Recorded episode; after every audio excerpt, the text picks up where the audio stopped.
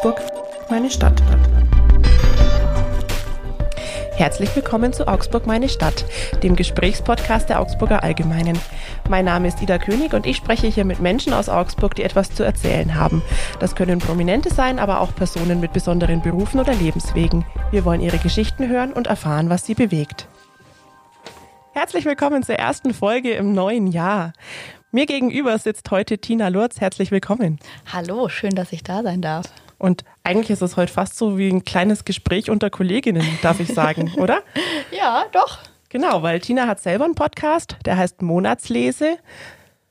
Da geht es um Bücher und Feelings, steht dabei. Ganz genau. Genau, was es damit auf sich hat, darüber möchten wir heute sprechen. Und Tina ist, ich würde sagen, Expertin für Literatur, Reisen und Social Media. ja, die, Social Media beruflich, die anderen beiden ja privat und Literatur ist die Schnittmenge aus beruflich und privat, wo ich dann beides, beides vereine. Genau. Ich bin äh, beruflich Social Media Managerin, Beraterin, wie auch immer man es nennen mag. Ich mache alles rund um Social Media eigentlich, von Konzepten, Strategie, Kampagnen äh, bis hin zu Influencer Relations und Content Kreation, wie man so schön neudeutsch sagt. und äh, das mache ich zu wirklich wirklich ja 98 Prozent für Buchverlage und da kommt eben die Leidenschaft für Bücher auch in meinem Berufsfeld mit rein und ähm, der Podcast ist dann so äh, die das Produkt nochmal dieser Leidenschaft. Gemeinsam mit Anne Sauer mache ich den seit jetzt drei Jahren und ähm, da verbinden wir dann natürlich auch wieder Social Media und Literatur und vor allem Bücher und Feelings. Sehr schön. Was es damit genau auf sich hat, das wollen wir heute so in den nächsten Minuten ähm, ja, erfahren von dir. Und man hört, finde ich, jetzt schon raus, du hast eine ganz große Leidenschaft fürs Thema Literatur. Woher kommt die?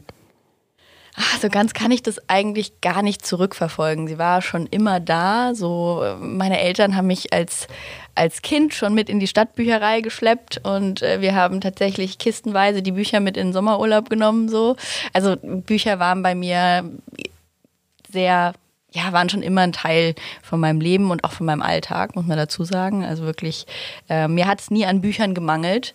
Und da äh, bin ich auch meinen Eltern sehr dankbar dafür, so privilegiert zu sein, mit so vielen Büchern aufgewachsen zu sein und dass mir das so mitgegeben wurde. Also so einen richtigen Startpunkt kann ich gar nicht sagen. Ich hatte wirklich ja, viele, viele, viele Lesestunden auch schon als Kind, als Teenager. Und es hat nie aufgehört. Und dann war für mich eigentlich schon relativ schnell klar, dass es auch beruflich in die Richtung gehen soll. Habe Germanistik und Anglistik studiert, nachdem ich mein äh, Lehramtsstudium äh, äh, dann doch nicht beendet habe. Schau, Anglistik habe ich auch mal studiert und äh, brauch's quasi überhaupt gar nicht. Es hilft für die Englischkenntnisse, aber ja. so die, die Sprachwissenschaften habe ich im Englischen jetzt bisher auch nicht mehr gebraucht, muss ich sagen.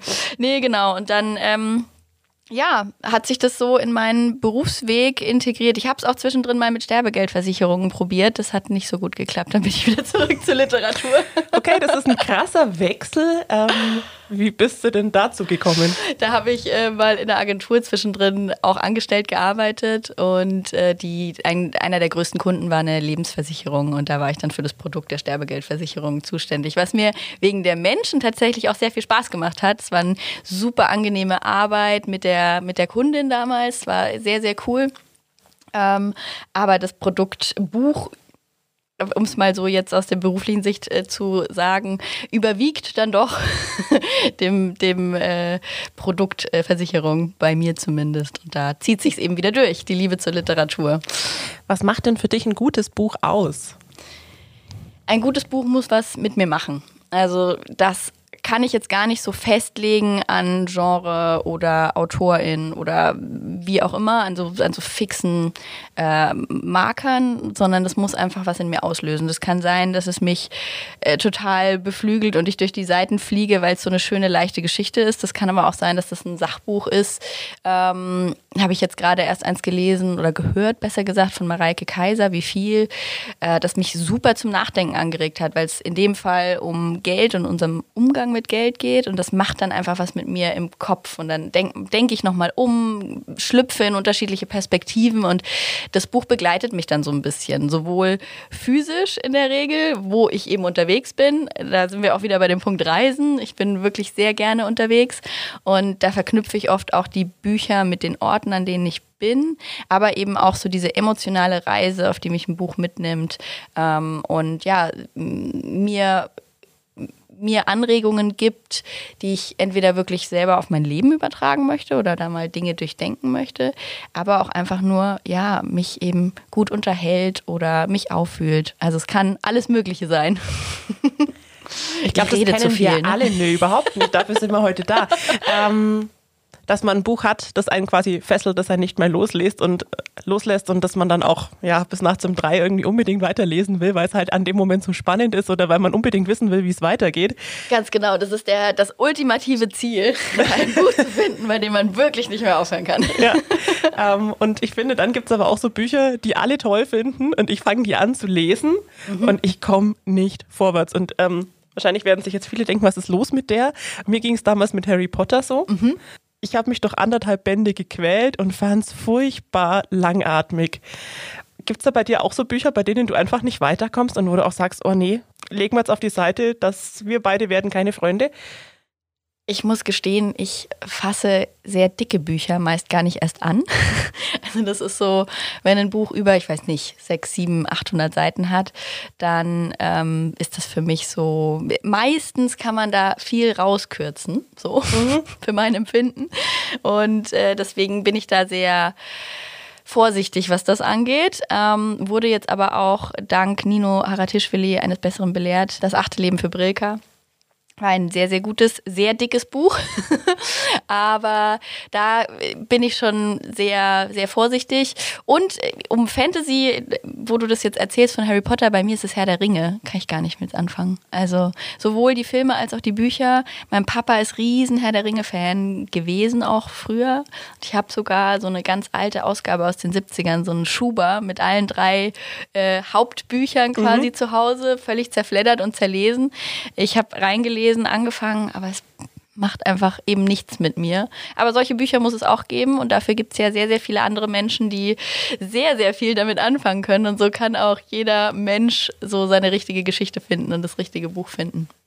Gibt es bei dir einen großen Unterschied zwischen beruflich lesen und Privatlesen? Jein beruflich lesen geht oft mit einem gewissen Zeitdruck einher, wo ich quasi die Neuerscheinung für die Kampagne XY äh, anlesen muss zumindest, um dann ein Konzept zu schreiben oder mir die Maßnahmen zu überlegen.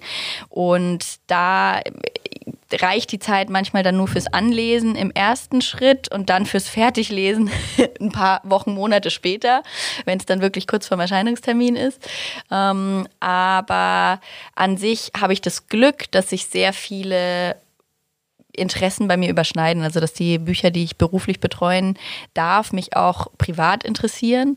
Und ich muss auch sagen, gerade durch dieses berufliche Lesen sind mir ganz andere Felder nochmal erschlossen worden oder habe ich mir selber erschlossen durch das Lesen, dass dann irgendwelche Autorinnen, Autoren, zu denen ich vielleicht gar nicht gegriffen hätte, so von mir aus mir ein ganz fantastisches Leseerlebnis äh, beschert haben oder auch tolle Gespräche. Wenn ich, ich moderiere auch äh, Lesungen und Gespräche mit AutorInnen, sowohl online als auch offline. Und da gab es super viele wunderschöne Gespräche mit Menschen, zu deren Büchern ich vielleicht nicht so gegriffen hätte, ganz privat und ja, die mir dann aber doch sehr viel Freude gemacht haben und mein, auch hier mein Horizont, mein Lesehorizont nochmal erweitert haben. Jetzt gibt es natürlich Bücher, die einfach durch den Beruf zu dir kommen. Mhm. Die landen bei dir wie auch immer. Mhm. Vielleicht kommen sie per Post. Wie suchst du dir denn im Privaten oder im Persönlichen deine Bücher aus? Gehst du in den Buchladen und äh, greifst einfach mal ins Regal und schaust? Oder wie findest du Bücher für dich? Das ist eine sehr spannende Frage und die ändert sich bei mir immer wieder mal. Äh, dadurch, dass in den Verlagshäusern, da werden sogenannte Vorschauen erstellt, ursprünglich für die BuchhändlerInnen.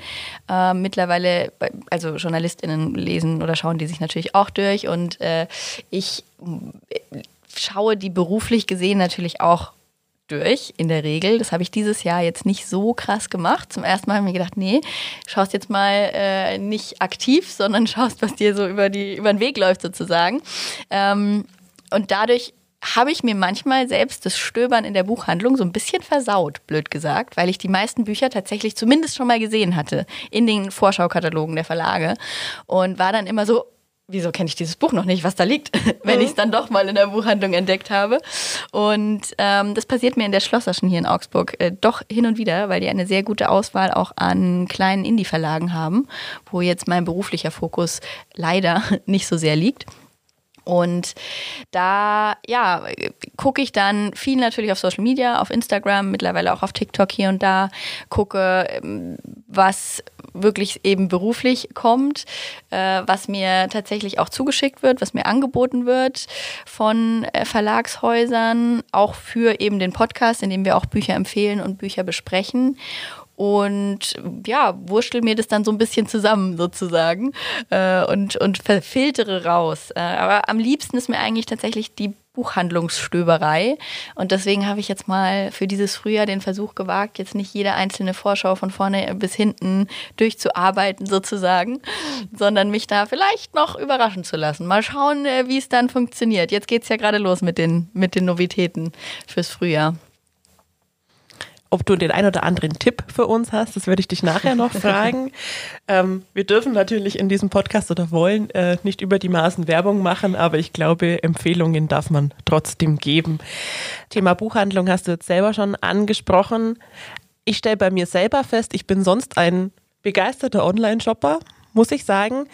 Ähm, bei Büchern nur dann, wenn ich weiß, ich habe es zum Beispiel selber gelesen und ich möchte es nochmal jemandem schenken, dann bestelle ich es. Und dann bestelle ich es aber meistens ähm, bei uns im Ort und hole es dann ab. Mhm. Weil irgendwie, das ist der einzige Bereich, wo ich so dieses Gefühl habe, ich muss das jetzt vor Ort kaufen. Ähm, Gibt es bei dir diesen Unterschied auch?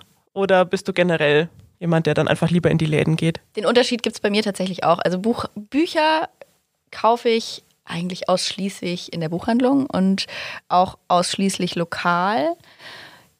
Bei anderen Dingen mm, kommt es ein bisschen drauf an. Wenn es schnell gehen muss, bin ich tatsächlich oft beim Online-Shopping, weil ich weiß, dass ich genau das kriege, was ich will oder was ich brauche. Äh, versuche das aber auch ein bisschen abzulegen und äh, wieder mehr in die Innenstadt zu gehen und mich auch beraten zu lassen. Da hatte ich letztes Jahr ein paar sehr gute äh, Beratungsgespräche tatsächlich bei so im Bereich ähm, Wandern und Outdoor so. Und da hatte ich sehr gute Gespräche und dann habe ich gedacht, nee, eigentlich bist du richtig blöd, dass du nicht in die Läden gehst, sondern immer selber äh, ja, recherchierst und Zeit da reinsteckst, wenn vielleicht ein, ein Besuch im, im Laden des Vertrauens äh, da ausreicht. Also ich versuche da auch in anderen Bereichen mehr offline und lokal zu shoppen. Äh, und ja, bei Büchern, es führt da aber für mich gar kein Weg drumrum. Jetzt haben wir uns ein bisschen über das Offline-Thema Buch unterhalten. Jetzt spielt sich ja dein hauptsächlich beruflicher Alltag online ab als Social Media Managerin. Darf ich das so sagen? Ja. Okay, auf deiner Homepage steht, du bist seit ungefähr zehn Jahren selber auf Instagram aktiv. Wie hat sich denn das so aus deiner Sicht verändert? Also ich glaube, als ich mir meinen Instagram-Account gemacht habe, haben halt Menschen sehr privat da mal ein Foto geteilt. Mittlerweile ist das ja mehr oder weniger auch mit zu einer der großen Videoplattformen geworden. Ja. Wie geht's dir damit und ähm, wie hat es vielleicht auch deine Arbeit verändert? Social Media ist ein Bereich, der sich grundsätzlich immer ändert. Ob es jetzt dieser, dieser Shift von Foto zu Video bei Instagram ist oder allgemein auch, ich meine, mit TikTok, was jetzt gerade kommt, ist ja auch nur noch Video quasi, fast nur noch. Ähm, dadurch bin ich eh schon darauf eingestellt, flexibel sein zu müssen und immer wieder mit den, mit den neuesten Trends und den neuen Features und so mitzugehen in den letzten ja, zehn Jahren oder ja, ja doch, zehn, sind jetzt sogar ein bisschen mehr als zehn Jahre, die ich da aktiv bin, ist genau das, was du gerade eigentlich schon gesagt hast. Am Anfang war es viel privat und dann wird halt wirklich spontan das Essen fotografiert oder spontan mhm. das äh, hochgeladen, wo man gerade ist. Das sagt ja auch im Endeffekt der Name Instagram. So ursprünglich mal sehr spontan gedacht mhm. und wirklich eben äh, instant in der Minute äh, hochgeladen. Diese Ursprungsidee ist natürlich über die Jahre immer mehr, ja, hat sich immer mehr gewandelt.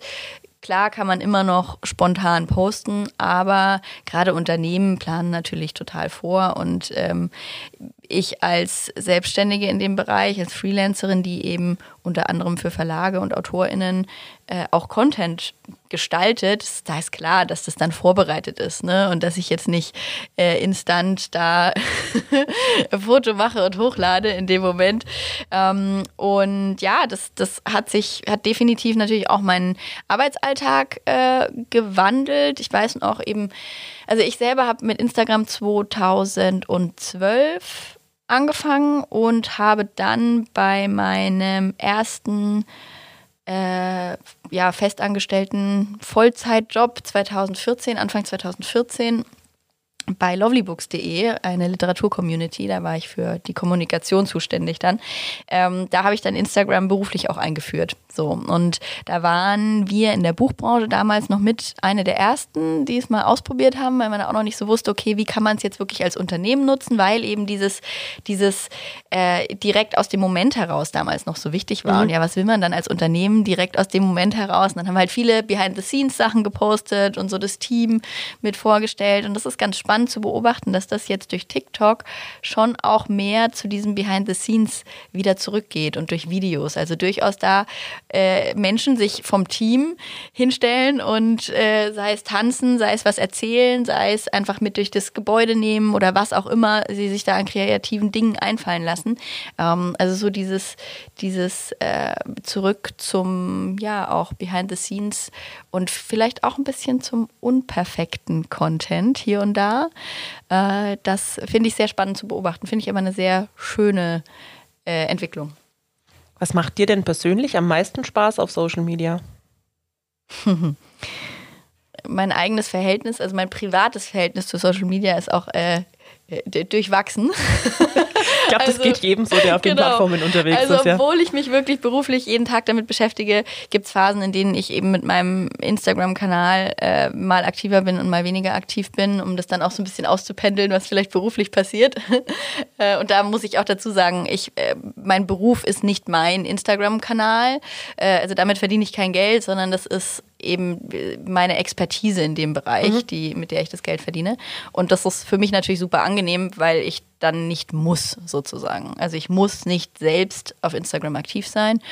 Und ähm, das ist ja ein, ein großer Vorteil. Was war jetzt nochmal deine Frage? Entschuldige. Was dir am meisten Spaß macht. Ah, ja. Deswegen kann ich mir auch so ein bisschen ja, die Momente raussuchen oder die Zeiten raussuchen, die Phasen raussuchen, mhm. in denen es mir eben Spaß macht, was zu teilen und kann sagen, okay, cool, jetzt bin ich gerade im Urlaub, dann teile ich das oder jetzt bin ich gerade auf einer schönen Lesung und dann teile ich das und muss jetzt nicht mich an irgendeinen Contentplan halten ähm, und das so ein bisschen aus Lust und Laune heraus und äh, wenn Themen da sind, die mich wirklich bewegen, die ich gerne auch ein bisschen unterstützen möchte, die mir mhm. eben noch mehr Sichtbarkeit verschaffen möchte, da äh, die Möglichkeit zu haben, das einem gewissen Publikum auch zu zeigen und da ja meine eigenen Interessen zu, zu ja, präsentieren, muss man ja fast sagen. Ne? Ähm, das ist schon, also das ja, macht mir definitiv Spaß, mal mehr, mal weniger. Aber ich mache es mhm. eben eigentlich nur auf meinem, auf meinem Kanal, wenn ich wirklich die Muße und die Zeit dazu habe. Und äh, ja, genau. Also in den Momenten, an denen du auch ja aktiv etwas mit den Menschen teilen möchtest. Genau, also ich mache mhm. mir jetzt nicht privat irgendwie, denke ich mir, okay, jetzt musst du aber mal wieder was posten, weil hast schon seit zwei Wochen nichts mehr, dann ist es halt so. Mhm. Ähm, und ich bin sowieso grundsätzlich kein Fan von äh, Quantität statt Qualität, sondern lieber wirklich gute Sachen hochladen, hinter denen man 100% steht. Das sage ich auch immer den Menschen, die ich so coache oder mhm. mit denen ich arbeite, ähm, weil ich bin der festen Überzeugung, man merkt das draußen, wenn man jemandem folgt, ob da wirklich Herzblut dahinter steckt, ob das ernst gemeint ist oder ob das nur mal schnell irgendwie so ein, ja, mir fällt jetzt gerade nichts anderes ein, ich, aber ich muss ja an, muss in Anführungszeichen mhm. was posten. Äh, deswegen, ja, halte ich das bei mir auch ganz genauso und nur so, glaube ich, kann auch langfristig Social Media Spaß machen. Weil wenn man so diesen Drang dahinter hat, geht es mir so und geht es auch eben vielen Menschen, mit denen ich arbeite, so, dass mit diesem Druck und mit dem Drang, wirklich was angeblich posten zu müssen, einfach die Lust dann äh, flöten geht. Und mhm. das ist für eine langfristige Arbeit mit Social Media, die auch die sinnvollste Herangehensweise ist, nicht wirklich sinnvoll. Jetzt hast du gesagt, du teilst zum Beispiel, wenn du im Urlaub bist, was. Mhm. Machst du das dann auch während du im Urlaub bist oder machst du ein Bild? Überlegst dir vielleicht, was du da für ein Motiv hast und teilst es hinterher. Das ist ja gerade bei Menschen mit wirklich riesigen Plattformen. Also ich glaube, du hast jetzt ungefähr so 10.000 Follower, habe ich mal geguckt. Ähm, bei Menschen, bei denen man noch ein, zwei, drei Nullen hinhängen kann, ist es natürlich nochmal was anderes. Ähm, die teilen sowas ganz oft später einfach auch, weil sie nicht wollen, dass man weiß, wo sie zu diesem Zeitpunkt sind, gerade im Urlaub, was ich auch total nachvollziehen kann. Ich möchte vielleicht auch nicht im Urlaub ständig angequatscht werden. Oder ja, gibt ja auch unangenehme ja. Menschen, die dann vielleicht meinen, ach, da könnte ich doch jetzt auch hinfahren. also könnte mir vorstellen, dass es jetzt in dem Bereich 10.000 Personen noch überschaubar ist, aber wie handhabst du das für dich? Auch das mache ich ziemlich nach Gefühl, muss ich sagen. Also äh, wenn es sich gerade richtig für mich anfühlt zu teilen, dass ich im Urlaub bin und wo ich bin, dann ähm, mache ich das. Was ich nicht mehr mache, ist wirklich ein Foto machen und direkt hochladen. Mhm. Meistens ist es dann zumindest irgendwie, also am gleichen Tag ist das eigentlich meistens bei mir, dass ich irgendwelche, gerade wenn wir jetzt von einer Reise reden, dass ich dann irgendwie so ein bisschen Foto von einem, an dem Tag mache und das dann abends noch hochlade oder so. Ähm, das schon, aber da habe ich tatsächlich wenige so Regeln, die ich mir selber auferlege, sondern das mache ich eben, wie es sich, wie es sich gut anfühlt. Ich hatte tatsächlich eine sehr spannende Begegnung mal mhm. in Dänemark vor zwei, drei Jahren war das, weiß ich gar nicht mehr. Da hatte ich auch geteilt irgendwie, wo wir da auf äh, an welchem Ort wir sind und ähm, gar nicht so genau den Standpunkt, sondern halt so, wo wir den, den Ausflug hingemacht hatten. Und dann schrieb mir jemand auf Instagram, äh, ob ich denn ein Blümchenkleid heute angehabt hätte, mhm. weil dann hätte sie mich am Strand gesehen. Und ich war so, okay, wow. oh, gut. da war ich dann wirklich so ein bisschen krass. So, in dem Moment habe ich es natürlich überhaupt nicht erwartet, mhm. dass da in vor allem in einem fremden Land jemand ist, der mir folgt, der mich kennt an zufällig genau dem Ort und dann sieht, was ich anhatte. Und äh, ja, das fand ich dann, war dann wirklich so ein Moment, in dem mir auch bewusst wurde, wie viel oder wie, wie schnell Social Media auch ist und wie nah Social Media ist, obwohl es mir oft weit weg vorkommt. Also mhm. es ist so manchmal sehr nah, manchmal sehr fern. Das wechselt auch immer wieder wie, wie ja, intensiv sozusagen die Nutzung auch ist. Und das hat mir das wirklich nochmal noch mal gezeigt. Ich hatte aber auch, und das war jetzt auch nicht unbedingt ein negatives Erlebnis, würde ich jetzt Wollt gar nicht so sagen. Nachfragen, nee, nee. Was das für die, bei dir ausgelöst hat. War das jetzt dann eher irgendwie sowas, naja, bedrohlich ist es wahrscheinlich zu viel, nee, aber bedrohlich gar hast du dich beobachtet gefühlt dann in dem Moment? Es war schon so, dass ich dann überlegt habe, ha, wo könnte sie mich da gesehen haben, quasi. Ähm, und schade, dass sie nicht einfach hergekommen ist mhm. und wir kurz quatschen. Das war ja. so eher so der, der Gedanke so, ähm, warum sie nicht kurz Hallo gesagt hat, mhm. weil dann kann man gleich auch das mit einem, das, das interessiert mich ja sowieso. Ich bin so interessiert an Menschen und deren Geschichten, äh, wahrscheinlich auch ein Antrieb an der Literaturliebe, die mhm. so ein bisschen da mitschwingt. Ähm, und da dann zu quatschen, warum sie jetzt da ist und ne, wie man da, oh, es muss ja Schnittmengen geben, mhm. wenn sie mir folgt ja. und da so ein bisschen zu gucken. Äh, und solche Begegnungen hatte ich tatsächlich auch schon öfter mal, dass wirklich Leute dann gesagt haben, ich kenne dich von Instagram. Ich bin immer so, oh, was, cool. Und dann kommt man so ins Quatschen okay. und es sind dann total schöne Momente. Und ich habe auch viele Freundinnen, über Instagram kennengelernt. Auch hier in Augsburg. Das ist ja schön. Ja, das war, ist wirklich, ja. Ich verbinde sehr viel, sehr Positives mit, mit Social Media. Jetzt kann ich mir vorstellen, dass die Literaturwelt, ich nenne es jetzt einfach mal so, ähm, ja, ein, dass es da relativ zivilisiert zugeht. also, ich glaube, es gibt Bereiche im großen Kosmos äh, Social Media, in denen es ganz anders zugeht.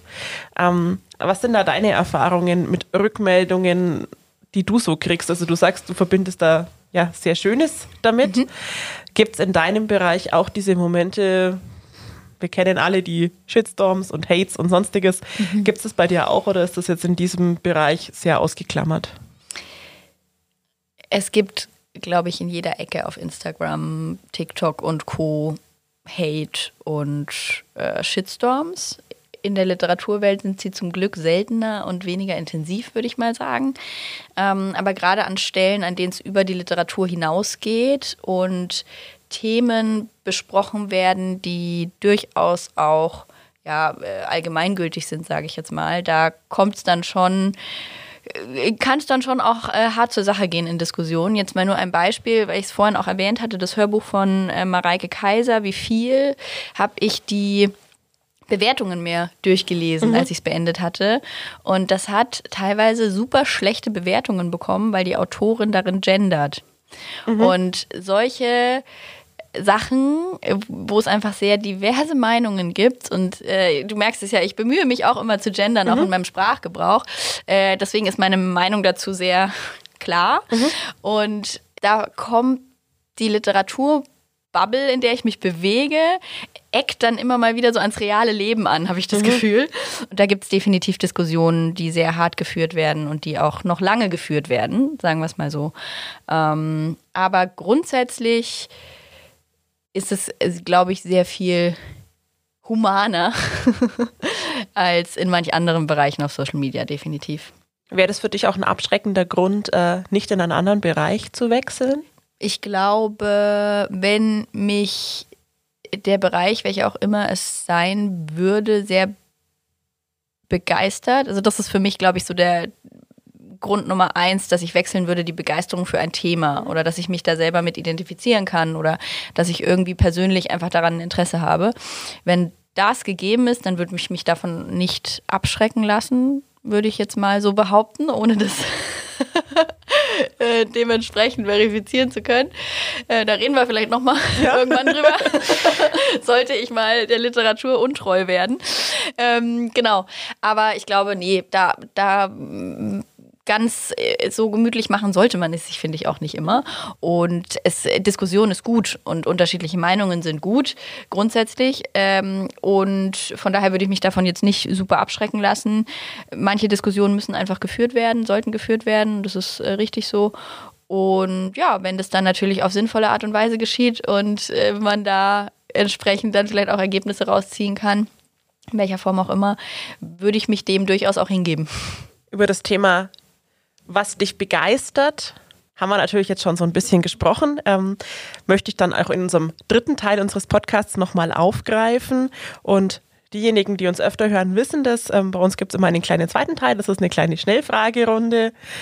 Da bin ich auch immer so gemein und schicke die Fra äh, Fragen vorher nicht raus. Oh. Ich habe dir sonst ein paar Stichpunkte geschickt. Das ist überhaupt nichts Schlimmes. Ähm, mir geht es einfach immer darum, auch so vielleicht nochmal eine andere Seite kennenzulernen. Ja, ich bin sehr gespannt. Ja. Mal schauen. Wir mal schauen, was einfach. mein Bauch mir sagt. Wir starten mit dem Thema Lesen. Liest du lieber auf Papier oder gibt es auch E-Reader-Geschichten? Papier. Ich lese viel auch äh, auf meinem Tablet, weil manche Manuskripte einfach nicht verfügbar sind, schon in gedruckter Form. Und ich dann doch, manchmal drucke ich mir tatsächlich dann, das darf man gar nicht so laut sagen, ihr habt es nicht gehört, 300, 400 Seiten Bücher auch aus, äh, um es auf Papier zu lesen. Aber ich, da lese ich schon auch mal äh, ja, auf dem Tablet. Wenn du frei wählen kannst, lieber Neuerscheinung oder ein Klassiker? Mmh. Neuerscheinungen. Wir wechseln kurz zum Thema Reisen. Mhm. Bist du eher so ein Hotelmensch oder ein Camper? Camper, definitiv. Auf jeden Fall. Also äh, wir haben vorletztes Jahr, muss ich mittlerweile sagen, vorletztes Jahr angefangen, Camper umzubauen, also einen Lieferwagen auszubauen, selber zu einem Campervan. Und da sind wir jetzt letztes Jahr ziemlich, ja, fertig ist er nie, aber ziemlich fertig geworden und dieses Spontane, was damit einhergeht, finde ich einfach super. Auch wenn zwischendrin äh, mal so ein Wochenende im, im Hotel, äh, im mit Wellnessbereich so mal ein sehr, sehr großer Luxus ist, den ich mir, weiß ich nicht, einmal im Jahr oder so gönne. Aber Camper. Mit dem Camper ans Meer oder in die Berge? Uh, das kann ich nicht beantworten. Beides. beides. Okay. Beides, beides. Also im besten Fall übers, über die Berge ans Meer. Okay. Dann machen wir es ein bisschen größer. Lieber Urlaub in der Natur oder in der Stadt? In der Natur. Ich mag auch gern kurze Trips in Städte und verbinde das gerne, wenn man länger weg ist, dann äh, auch immer mit, mit Städte, äh, Stadtausflügen sozusagen. Aber ich würde jetzt keine zwei Wochen Urlaub in der Stadt machen. Eher ein Frühaufsteher oder eine Nachteule? Ich würde jetzt gern Nachteule sagen, Aber wenn ich ganz ehrlich bin, bin ich wahrscheinlich eher ein Frühaufsteher. Ich kann sehr gut, sehr früh auch am Schreibtisch sitzen und dann schon Dinge wegarbeiten. Passiert aber schon auch, dass ich mal abends länger wach bin. Aber ja, ich muss ehrlich sein, ich bin Frühaufsteherin. Hat sich das geändert? Ja, schon. Ich hatte früher viel mehr kreative Phasen, so nachts, da ging es um 10 dann los und ähm, das ist bei mir tatsächlich mittlerweile, passiert schon mal, aber seltener. Das Alter. ja, bestimmt. Genau. ähm, du bist Freelancerin. Arbeitest du trotzdem lieber in einem Büro oder also gehst du irgendwo hin zum Arbeiten oder bist du im Homeoffice glücklich? Sowohl als auch. Ich habe einen grandiosen Coworking Space im Bismarckviertel mit ganz wunderbaren KollegInnen, äh, zu dem ich, also da gehe ich sehr, sehr gerne hin kann ich auch meinen Hund mitnehmen und dann freuen sich die Kolleginnen auch immer über den Bürohund. und das macht total viel Spaß. Aber ich brauche auch Tage, wo ich wirklich zu Hause im Homeoffice sitze und nur für mich auch Calls mache, teilweise eben Livestream-Moderationen und ähm, solche Sachen. Da bin ich dann schon auch im Homeoffice. Ähm, deswegen, ja, ich bin froh, die Möglichkeit zu haben, auch mal rauszugehen, aber fühle mich im Homeoffice schon auch wohl. In deiner Freizeit bist du eine Theatergängerin oder lieber ins Kino oder zum Sport? Also ah, ins Stadion? Stadion, uh, nee, leider, leider nicht so. Ich war ein paar Mal im, im Kurt-Frenzel-Stadion zum Eishockey. Mochte ich schon auch gerne, aber ich werde dann, würde dann doch Theater oder Kino vorziehen. War jetzt auch am Wochenende erst im Lilium und habe mir den, äh, was man von hier aus sehen kann, die Buchverfilmung von Mariana, Mariana Lekis Roman angeguckt. Ich auch hier eine Empfehlung. Geht raus an dieser Stelle. Also auch im Kino Buchverfilmung. Ja, irgendwie. klar. Es zieht sich durch. Im Bismarckviertel waren wir gerade schon ganz, ganz, ganz kurz. Mhm. Ähm, sonst so in Augsburg bist du lieber in Richtung Innenstadt, Rathausplatz unterwegs oder dann eher mal im Siebentischwald? Beides. Mit meinem Hund natürlich gerne irgendwie Siebentischwald oder auch alles, was außenrum so liegt, äh, Wolfzahnau oder ja, die, die grünen Flecken mhm. entdecken. Äh, gerne mit dem Hund. Äh, und sonst aber auch gerne in der Stadt einen Kaffee trinken oder ja, eben Kino, Essen gehen, sowas. Ähm, ja, das spielt sich dann doch eher in der Innenstadt ab. Als Freelancerin, du hast vorher im kleinen Vorgespräch zu mir gesagt, quasi solo selbstständig unterwegs. Mhm. Bist du eher eine Einzelkämpferin oder ein Teamplayer? Teamplayer. Ich liebe es, mit Menschen, also die Stärken von Menschen zusammenzubringen und zu bündeln, weil ich glaube, ich habe schon ein sehr breites Portfolio und bin ähm, ganz gut aufgestellt in unterschiedlichen Bereichen, aber es gibt sehr viele Bereiche, von denen ich gar keine Ahnung habe oder wenig Ahnung habe und da äh, hole ich mir sehr gerne Leute mit dazu, die mich da unterstützen und die, wo dann Teamwork einfach auch äh, ja sowohl Sinn als auch Spaß macht. bist du jemand, der sehr gerne vorausplant oder bist du eher spontan unterwegs? Auch hier würde ich lieber sagen, ich bin total spontan. Muss aber sagen, ich bin, also eine Mischung. Ich äh, plane sehr gerne. Ich habe einen dicken Terminkalender, in den ich To-Do-Listen schreibe und ähm, Dinge vorplane. Auch eben beruflich muss ich einfach planen ein Stück weit.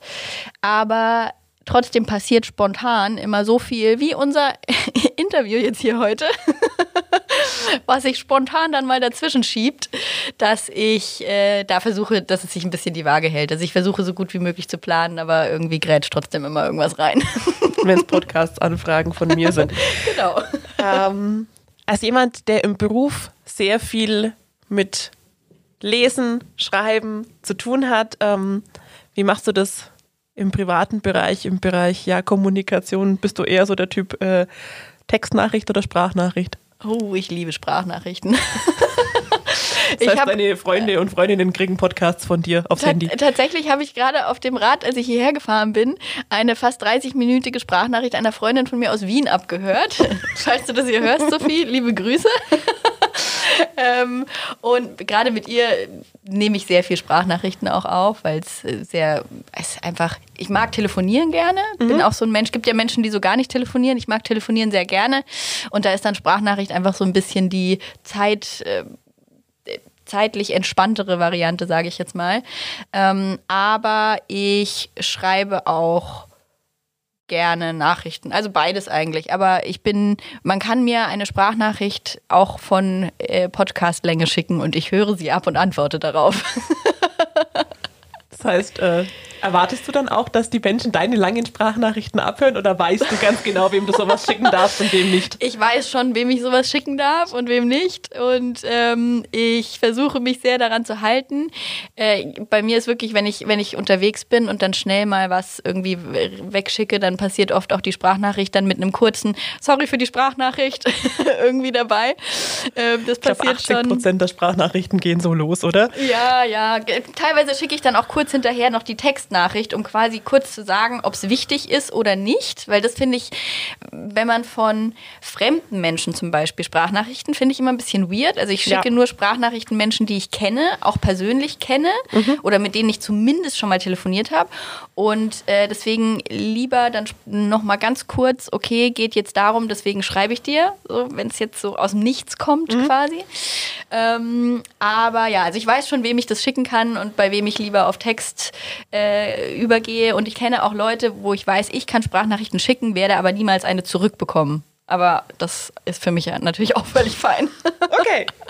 Alle Varianten möglich. So, dann haben wir doch noch ein bisschen eine andere Seite von dir kennengelernt. Ähm, ja, in unserer kleinen Schlussrunde würde ich gerne noch mit dir drüber sprechen, über das Thema Freelancer, selbstständig sein mhm. und ja, wie auch so deine Pläne fürs Jahr sind. Und vielleicht hast du ja ganz am Schluss wirklich noch einen Buchtipp für uns.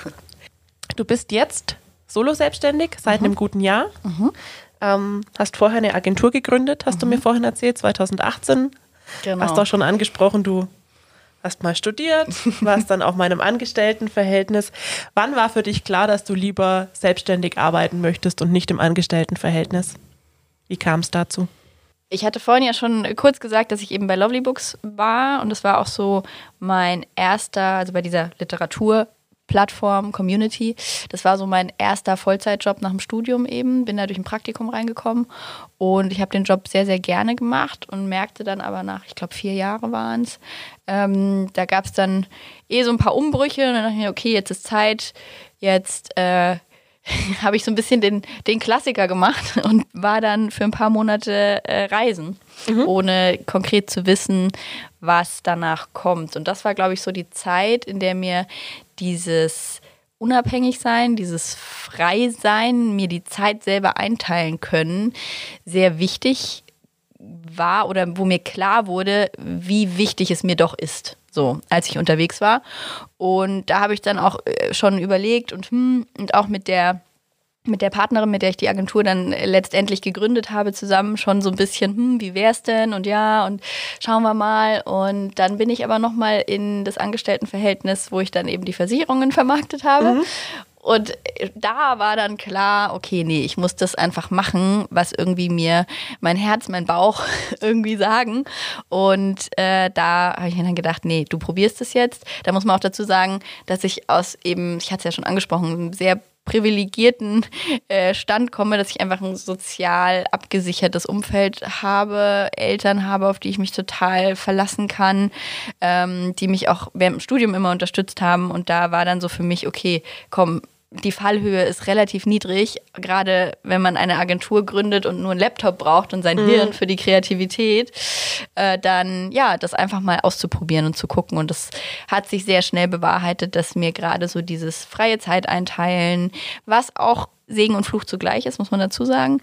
Ähm, und dass so dieses, dieses, ich kann Dinge angehen, wie ich sie für richtig halte und wo meine Prioritäten liegen, ähm, dass mir das einfach sehr wichtig ist, dass ich da ein bisschen unabhängig sein kann. Und natürlich immer in, mit KundInnen und mit Projekten, wo es einfach einen gewissen Rahmen gibt, das ist ganz klar.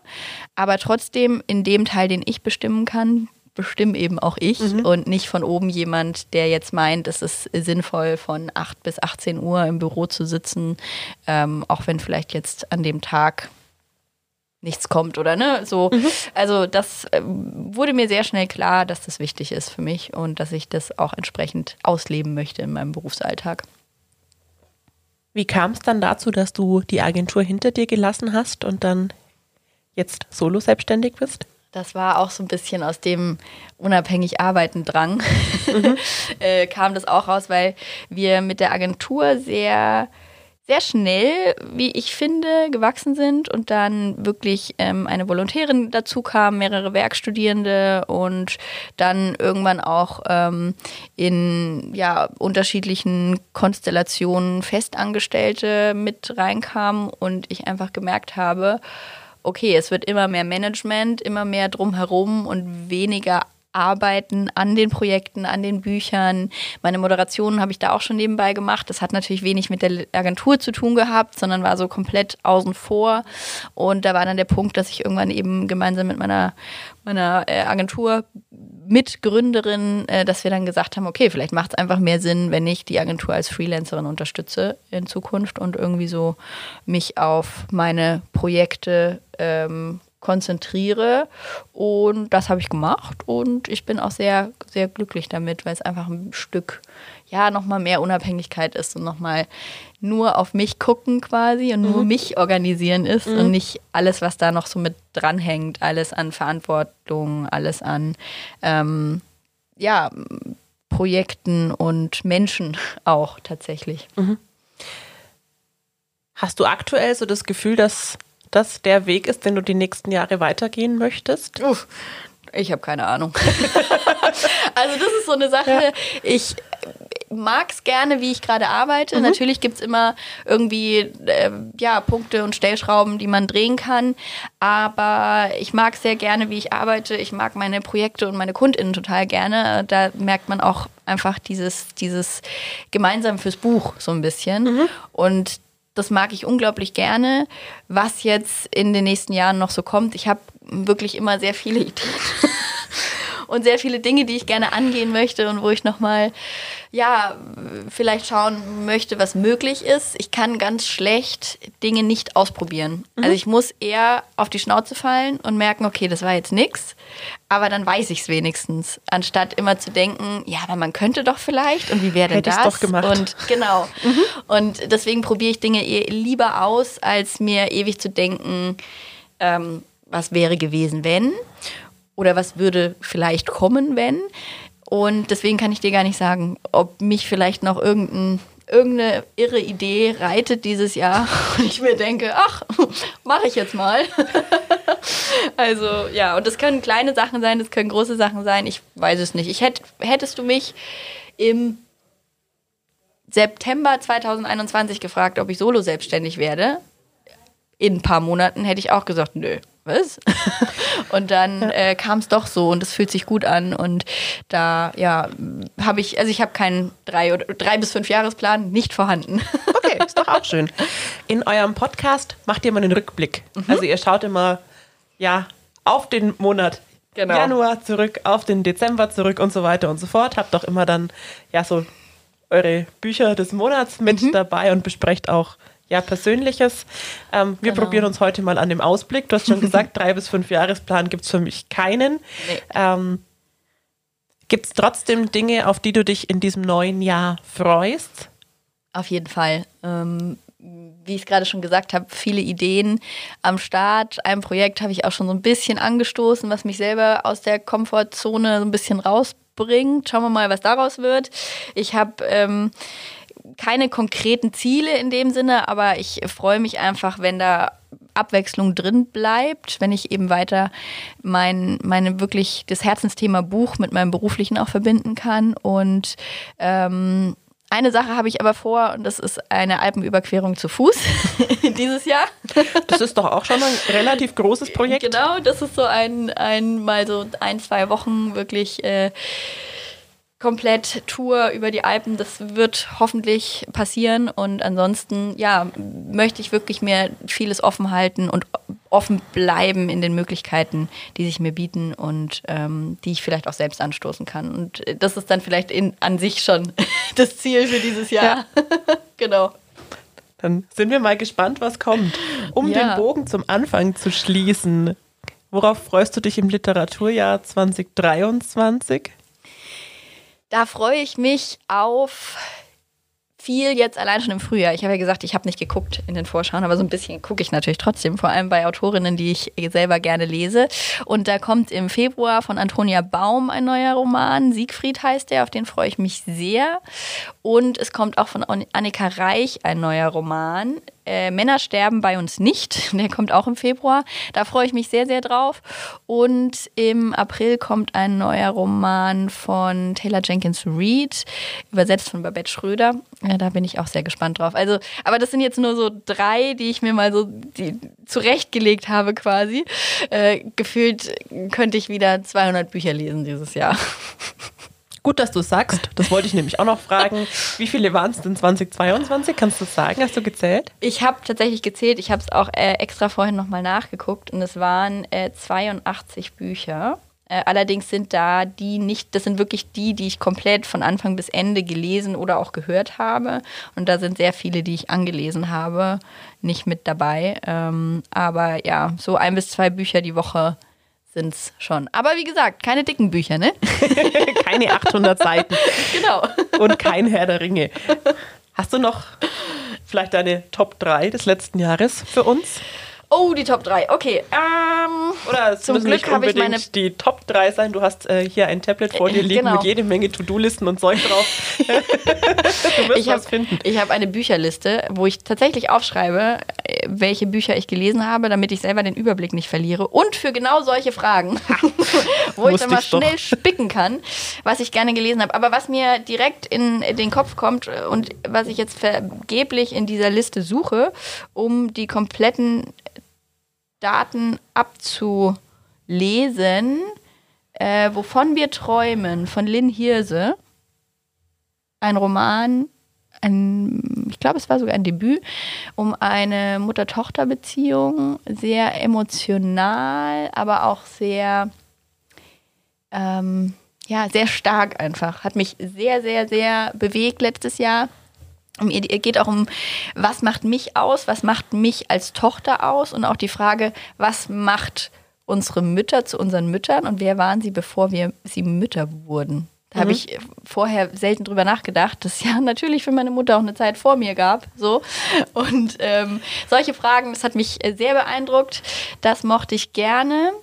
Euphoria von Elin Kulhet aus dem Schwedischen von Franziska Hüter übersetzt, hat mich auch äh, im Herbst noch sehr begeistert. Das, da geht es um Sylvia Plath, auch eine, ein Buch über eine Autorin sozusagen, mhm. ein bisschen Metaebene. Äh, Metaebene, genau, fand ich auch sehr schön. Das war eins von denen, wo ich wirklich durch die Seiten geflogen bin, mhm. von Anfang bis Ende quasi am Stück durchgelesen. Und was ich noch hier mit reinnehmen möchte, äh, Alle Zeit von Theresa Bücker, ein Sachbuch in dem ein, ja, der Versuch gestartet wird, die, den Zeitbegriff und wie wir mit der Zeit in unserer Gesellschaft umgehen, neu definiert wird, hat, auch wenn ich hier, hier und da durchaus Anmerkungen und äh, Widersprüche hätte, äh, hat wirklich auch diese, was ich vorhin mal sagte, diesen Perspektivwechsel bei mhm. mir ähm, sehr angeregt. Und da ja, ist viel, viel in meinem Kopf passiert. Jetzt könnte ich noch äh, sehr viele andere sagen, aber wir lassen es dabei. Ne? Wer dann diese anderen Tipps noch äh, ja, wissen möchte, ich habe gehört, da gibt es einen Podcast. Da gibt es einen Podcast, genau. Da genau. gibt es einen Nachschub. Ich glaube, wir könnten heute noch sehr lange weitersprechen. Unsere ja. Zeit ist leider schon um. Liebe Tina, vielen Dank für diese kurzweilige Folge. Ich hoffe, für euch war sie genauso kurzweilig. Schön, dass du da warst. Vielen Dank, dass ich da sein durfte.